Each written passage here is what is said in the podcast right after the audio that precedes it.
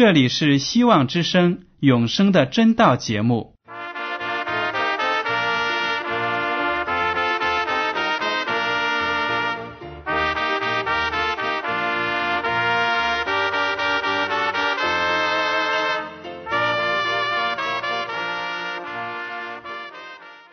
亲爱的听众朋友们，你们好，我是艾德，很高兴今天能和你们在永生的真道这个栏目中见面。耶稣说：“听上帝的话语，并且遵守的人是最有福气的。”所以，艾德现在能够通过电波和你们分享上帝的教导，感到十分快乐。我也希望众位弟兄姐妹。还有那些正在寻求真道的朋友们，也能够珍惜这段时光。大家不妨在手边准备好纸和笔，将今天讲到的要点和经文章节做些记录，以便过后自己再亲自查考圣经。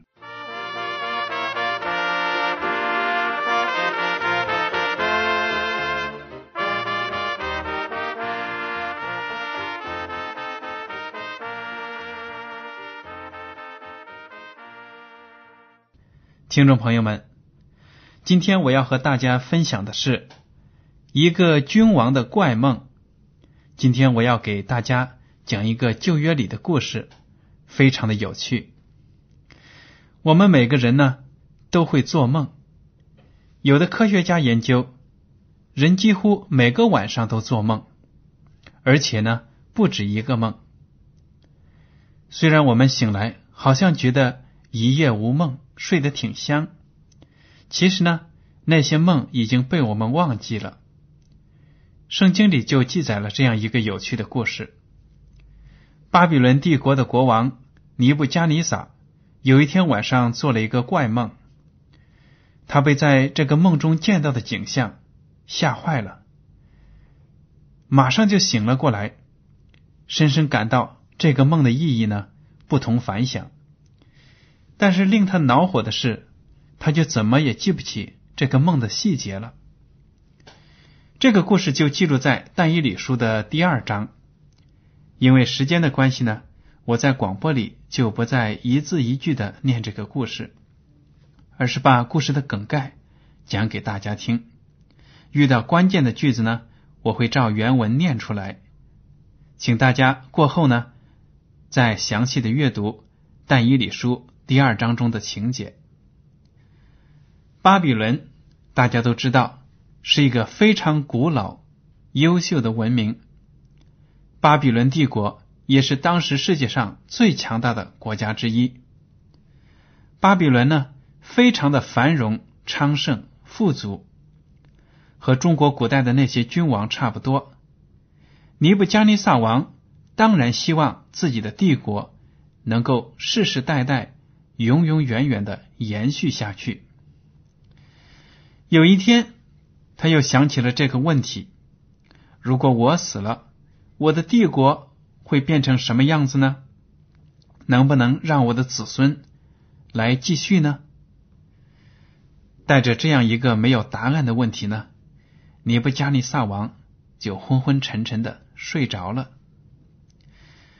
他就做了一个梦，梦见呢。一个闪闪发光的庞大无比的人像，尼布加尼撒王被这个雕像和其后发生的事吓得醒了过来。他马上令人把所有的术士，就是那些会观天象、占卜、会算命和解梦的人都召集到了宫中。那些术士听说王要他们解梦。就说没问题，请王把那个梦告诉我们，我们给陛下解释。尼布加尼撒王就勃然大怒，说：“梦我已经忘了，你们不是会和神仙交通吗？那你们一定知道我做了什么梦，快快告诉我他的意思，否则呢，你们通通会被处死。”这下子呢？那些术士们可就被难倒了，于是他们就争辩说：“这个世上没有任何人可以满足王的要求啊，因为你做的梦，我们怎么会知道呢？”尼布加尼撒王呢，越听就越生气。他想啊，我养你们这么多人，到用你们的时候，却帮不了我什么忙。你们这些骗子！于是呢，尼布加尼撒王就命令官兵把所有的这些术士呢都抓起来，要等待死刑。但伊里和他的三个朋友也是属于哲士。有学问的人，被尼布加尼撒王重用的。大家也都知道，但以里呢和其他的三个朋友都是希伯来人。在以色列国被巴比伦帝国灭亡之后呢，他们和其他的一些以色列人呢一起被俘虏流放到了巴比伦国。但是因为但以里和他的三个朋友。敬畏上帝，所以呢，上帝就保守他们，让他们有健康的身体，而且呢，有过人的智慧。特别是但以里，他有解梦的本领，而且能够预言未来。当然，我们都知道他的这些预言的能力呢，都是来自上帝，他不会根据自己的心意说出一些未来的话。他作为先知，只不过是把上帝告诉他的事情转达给世界上的人。所以圣经上说，但以理非常的受王的重视，他也被列在这些术士和哲士之类的人当中，因为他很有学问。这样呢，官兵就来抓但以理和他的三个朋友。但伊里并不知道发生了什么事情，就问他们说：“为什么平白无故的王要下命令杀了这些术士呢？”那些官兵就向他解释了：王昨天晚上做了一个梦，要这些术士解梦，但是他们却说不出梦的内容和意思。等问明了缘故之后，但伊里。就请官兵转告尼布加尼撒王说：“请王给我一些时间，我呢就一定能够帮助陛下解开这个梦。”国王听了官兵的汇报之后，就同意了，就要求呢暂时不要把这些术士处死。当然呢，国王也不希望但以理花很长的时间。所以呢，就说，那你第二天呢，就来向我汇报吧。但伊里得到了国王的同意之后呢，就回到了自己的住处，和他的三个朋友同心的向上帝祷告，希望上帝能把国王做的梦和其中的奥秘显示给他。果然，当天晚上。上帝就在意象中将一切显示给了他。大家可以看到，三个人、四个人，不管有多少人合在一起，诚心祷告，那样的功效有多么大。上帝就在天上聆听了他们的祷告。这对我们今日的基督徒来说，也是很有鼓舞性的。好了。但以理因为得到了上帝的启示，就向上帝感恩。但以理书第二章二十到二十三节这样写：但以理的祷告是这样的：上帝的名是应当称颂的，从亘古直到永远，因为智慧能力都属乎他。他改变时候、日期，废王立王，将智慧赐予智慧人。将知识赐予聪明人，他显明深奥隐秘的事，知道暗中所有的光明也与他同居。我列祖的上帝啊，我感谢你，赞美你，因你将智慧才能赐给我，允准我们所求的，把王的事给我们指明。在这个祷告当中，但以理就意识到了，上帝才是唯一能够赐给人智慧的，他是一切聪明智慧的源泉。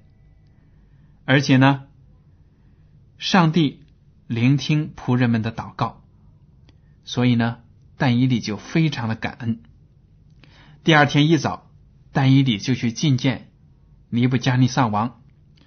但以理书第二章第二十七到二十八节，请大家看。但以理在王面前回答说：“王所问的那奥秘事、哲士、用法术的术士、关照的，都不能告诉王。只有一位在天上的上帝能显明奥秘的事，他已将日后必有的事指示尼布加尼撒王。”在这里，大家可以看到。但以理首先呢，为上帝向尼布加尼撒王做了个见证。我们都知道，巴比伦的文明呢，在那里面有很多拜偶像的事情，他们敬拜各种各样的神，但是呢，他们并不知道创造天地的真神耶和华上帝。但以理就借着这个机会向尼布加尼撒王说。我已经从耶和华上帝那里得到了有关你所做的梦的那个所有的信息，所以呢，我要让你知道，这一切呢都不是出自于我，而是呢上帝把奥秘的事情告诉人。好了，接下来我们就来看一看尼布加尼撒王做的那个详细的梦的内容，还有呢。就是梦的意义，请大家看《但以理书》第二章三十一到三十五节。王啊，你梦见一个大象，这象甚高，极其光耀，站在你面前，形状甚是可怕。这象的头是金金的，胸膛和膀臂是银的，肚腹和腰是铜的。腿是铁的，脚是半铁半泥的。你观看，见有一块非人手凿出来的石头打在这像半铁半泥的脚上，把脚砸碎。于是金银铜铁泥都一同砸得粉碎，诚如夏天禾场上的糠皮，被风吹散，无处可寻。打碎这像的石头。变成一座大山，充满天下。这就是尼布加尼撒王那天晚上做的噩梦。原来呢，在他的梦中，他就看到这样一个大的雕像，人的形状，非常的高大，金头、银胸、银臂膀，铜肚子、铜腰，还有铁腿，还有长着半铁半泥的两只脚。更让他吃惊的呢，就是看到一块非人手凿出来的石头从空中飞来，落在这个雕像的脚上，因为把脚砸碎了，这个巨像呢就轰然倒下，摔成了很多的碎片，而且呢打碎了这颗雕像的石头，变成一座大山，充满天下。这个情景呢。尼布加尼撒王闻所未闻，见也没有见过，所以就很吃惊，马上醒了。当然了，他就很惊讶。现在想起来了，原来这个梦真的是自己在夜里做的。但以理就接着把梦的意义告诉了尼布加尼撒王。大家接着看。但以理书第二章三十七到四十五节，但以理说：“王啊，你是诸王之王，天上的上帝已将国度、权柄、能力、尊荣都赐给你。凡世人所住之地的走兽，并天空的飞鸟，他都交付你手，使你掌管这一切。你就是那金头。”大家停下来想一想，当但以里说完了这句话之后呢，尼布加尼撒王肯定是非常的兴奋啊！原来我是那个金头啊，这么伟大，天上的上帝都把国度、权柄、能力、尊荣都给了我。我们想一下，如果但以里是一个喜欢阿谀奉承、拍马溜须的人。他讲到这里呢，可能就不用再讲下去了。但是，但以理作为上帝的先知，他并不贪恋人世间的荣华富贵，他要把上帝要告诫世人、要告诫尼布加尼撒王的那些话一并讲出来。接下来呢，但以理就说了：“在你以后，必另兴一国。”不给予你，又有第三国，就是铜的，必掌管天下；第四国必坚壮如铁，铁能打碎克制百物，又能压碎一切。那国也必打碎压制列国。你既见象的脚和脚趾头一半是窑匠的泥，一半是铁，那国将来也必分开。你既见铁与泥掺杂，那国也必有铁的力量；那脚趾头即是半铁半泥，那国也必半强半弱。你既见铁与泥掺杂，那国民也必与各种人掺杂，却不能彼此相合，正如铁与泥不能相合一样。当那列王在位的时候，天上的上帝并另立一国。永不败坏，也不归别国的人，却要打碎灭绝那一切国，这国必存到永远。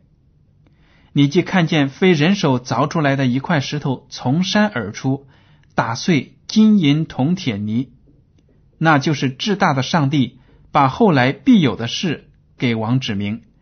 这梦准是这样，这讲解也是确实的。好了。但以理把这个梦的意义呢讲得清清楚楚，大家可以看，可以想象，尼布加尼撒王听了之后呢，肯定是眼睛瞪得大大的，嘴巴也张得大大的，吃惊的不得了。梦中的这些细节都被但以里说的明明白白，而且呢，意思也讲出来了。但以理并没有说尼布加尼撒王啊。你就是这个金头，以后呢再没有别的国了，不是这样的。但以理说，在你之后呢还有第二个国、第三个国、第四个国，还有更多的国，然后呢又有一个非常非常特别的国。我们可以想象，尼布加尼撒王听了，肯定心里面有点失望。原来自己的国并不能够持续到永永远远，自己的子孙并不能够永远坐在这个王位上。但是呢，他还是被这个梦折服了，被但以理的解释折服了，而且呢，他觉得这个梦唯有是从上帝那里来，才能够被但以理讲的这么清楚，这么明白。所以呢，《但以理书》第二章四十六到四十九节就这样描写：当时尼布加尼撒王伏伏在地，向但以理下拜，并且吩咐人给他奉上贡物和香品。王对但以理说：“你既能显明这奥秘的事，你们的上帝诚然是万神之神，万王之主。”又是显明奥秘似的。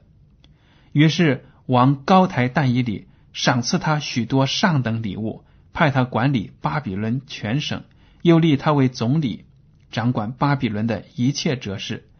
但以理求王，王就派沙德拉、米煞、亚伯尼哥管理巴比伦省的事务。只是但以理常在朝中侍立。当王听了但以理的解释之后，佩服的五体投地，就跪在地上，要向但以里下拜，并且呢，让人给但以里奉上贡物和香品。他以为呢，但以里就好像一个神仙，能讲的这么清楚明白。当然，我们可以知道，但以里是不会接受他的敬拜的，因为但以里知道自己的一切聪明才智都是来自天上的上帝。当然呢，王也知道了，天上的上帝真的是了不起，是万神之神、万王之主。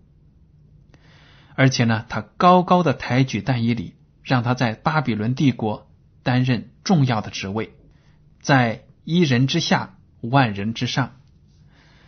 那么，但以理解释的这个梦究竟有没有应验呢？这个才是我们今天要关心的一个重点。大家都听得明白了，尼布加尼撒王梦中见的这个大的雕像，人形的雕像呢，由五种不同的材料做成：金银、铜、铁和半铁半泥。而这五个身体的部分呢，代表了五个国家。但伊里已经解释的非常清楚，说巴比伦王，你就是那个金头。巴比伦帝国呢，统治的年代是从公元前六百一十二年到公元前五百三十九年。在他之后呢，波斯帝国就来了，把巴比伦灭掉了。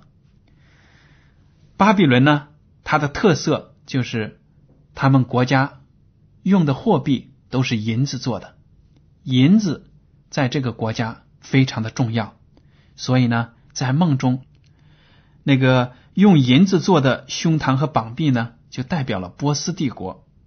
波斯帝国统治的年代是公元前五百三十九年到三百三十一年，而接下来呢，波斯帝国。又被希腊帝国灭掉了。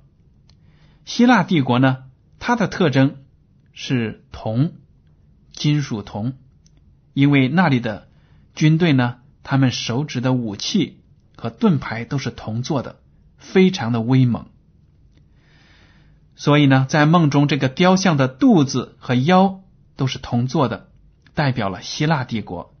希腊帝国的统治年代是公元前三百三十一年。到一百六十八年，再接下来又有第四个帝国，这是铁做的两条腿所代表的，那就是罗马帝国。因为罗马帝国灭掉了希腊帝国，而罗马帝国的官兵呢，用的兵器就更加的坚硬无比，他们用的是铁器。罗马帝国统治的年代是。公元前一百六十八年到公元后四百七十六年，大家可以看到，以上的这四个帝国在梦中呢，被用金头、银胸和膀臂、铜肚和腰、铁腿分别来代替。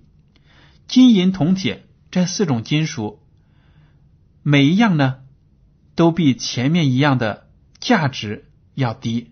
但是硬度却强硬，所以呢，这些帝国是一个比一个更强盛。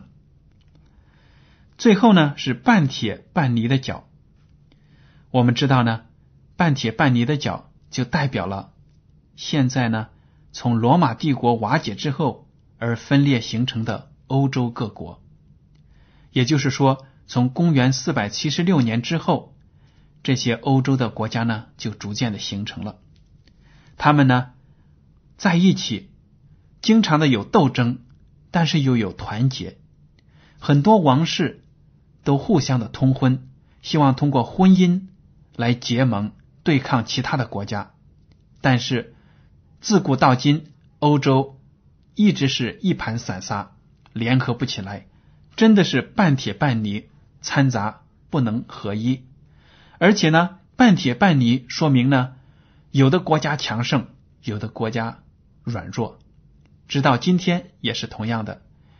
所谓的欧洲联盟已经建立起来了，但是欧盟各国呢，国家的实力却不一样，有的国家贫，有的国家富，有的国家军事力量强，有的国家却很弱。真真正正是应验了圣经的预言，这是多么奇妙的一件事情啊！我们大家可以看报纸和电视，你可以非常肯定的说，不管欧洲现在看起来多么像一个统一的大市场，但是上帝说了，这个欧洲呢是半铁半泥做成的，完全不可以统一，不可以掺杂在一起。上帝的话语是不会落空的。我们从今天学习的这个故事看得出，上帝真的是掌管人类历史的一个上帝。不但国家的命运都由上帝指定，我们个人的命运也在上帝的掌握之中。所以，我们一定要信靠他。最后呢，我要和大家分享两节经文：以赛亚书第四十六章第十节说：“我从起初指明末后的事，从古时言明未成的事说。”我的筹算必立定，凡我所喜悦的，我必成就。以赛亚书第五十五章十一节说：“我口所出的话也必如此，绝不突然返回，却要成就我所喜悦的。在我发他去成就世上，必然亨通。”这两句话呢，都是耶和华上帝的自白。上帝说：“只要是从我嘴里发出的事。”只要是我说出的话，就一定能够实现，不会落空。大家看得出这个应许是多么的有力，多么的有鼓舞性。所以呢，只要我们信靠主，把自己的一切交托在主的手中，我们就不会为自己的前途担忧。不管将来的王国朝代如何的兴替，我们呢都有稳固的根基。那就是耶和华上帝。好了，听众朋友们，今天的永生的真道节目到此就结束了。您如果对今天的讲题有什么想法，或者对这个栏目有什么建议，就请写信给我。我的通讯地址是香港九龙中央邮政总局信箱七零九八二号，请署名给爱德。爱是热爱的爱。德是品德的德。如果您在来信中要求得到免费的圣经灵修读物节目时间表，我们都会满足您的要求。好了，艾德，感谢您今天的收听，再见。